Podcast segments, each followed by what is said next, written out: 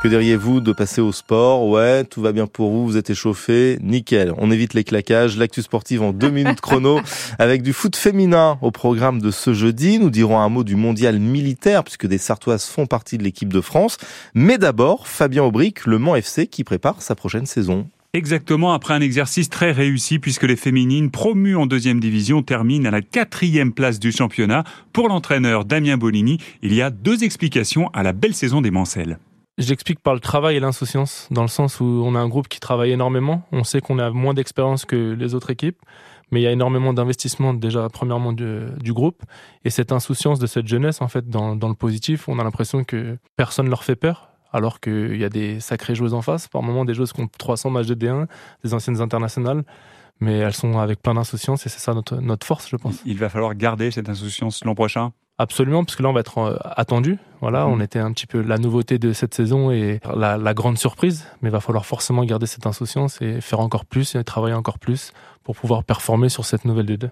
Un championnat encore plus relevé exit les 24 équipes, de poules de 12. Désormais, la D2 féminine sera constituée d'un seul championnat de 12 équipes, avec deux montées en première division et deux relégations. Le Mans retrouvera entre autres Strasbourg et Metz et découvrira l'Olympique de Marseille ou encore l'OGC Nice, des clubs prestigieux contre lesquels les Mancelles se veulent ambitieuses.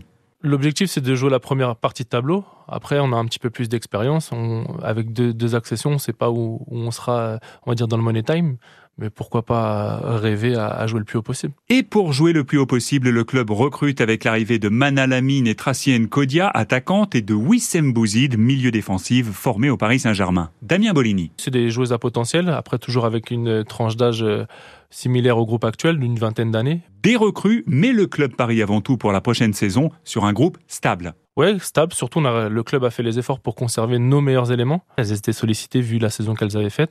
Et donc ça, c'est déjà une, force d'avoir gardé nos, meilleurs éléments. Et puis derrière, on va apporter encore de la qualité avec 5-6 euh, joueuses. Autre actualité pour deux joueuses du Mans FC, Anaïs Gasnier et Romane Levaux sont à Liévin pour le rassemblement de l'équipe de France militaire en vue des championnats du monde aux Pays-Bas. Premier match dans une semaine pile contre la Tanzanie. Dans la poule des Françaises figurent aussi la Corée du Sud et le Canada. Anaïs Gasnier. Pour nous, ça va être une grande découverte. Après, on sait que la Tanzanie, ça va être euh, euh, très athlétique.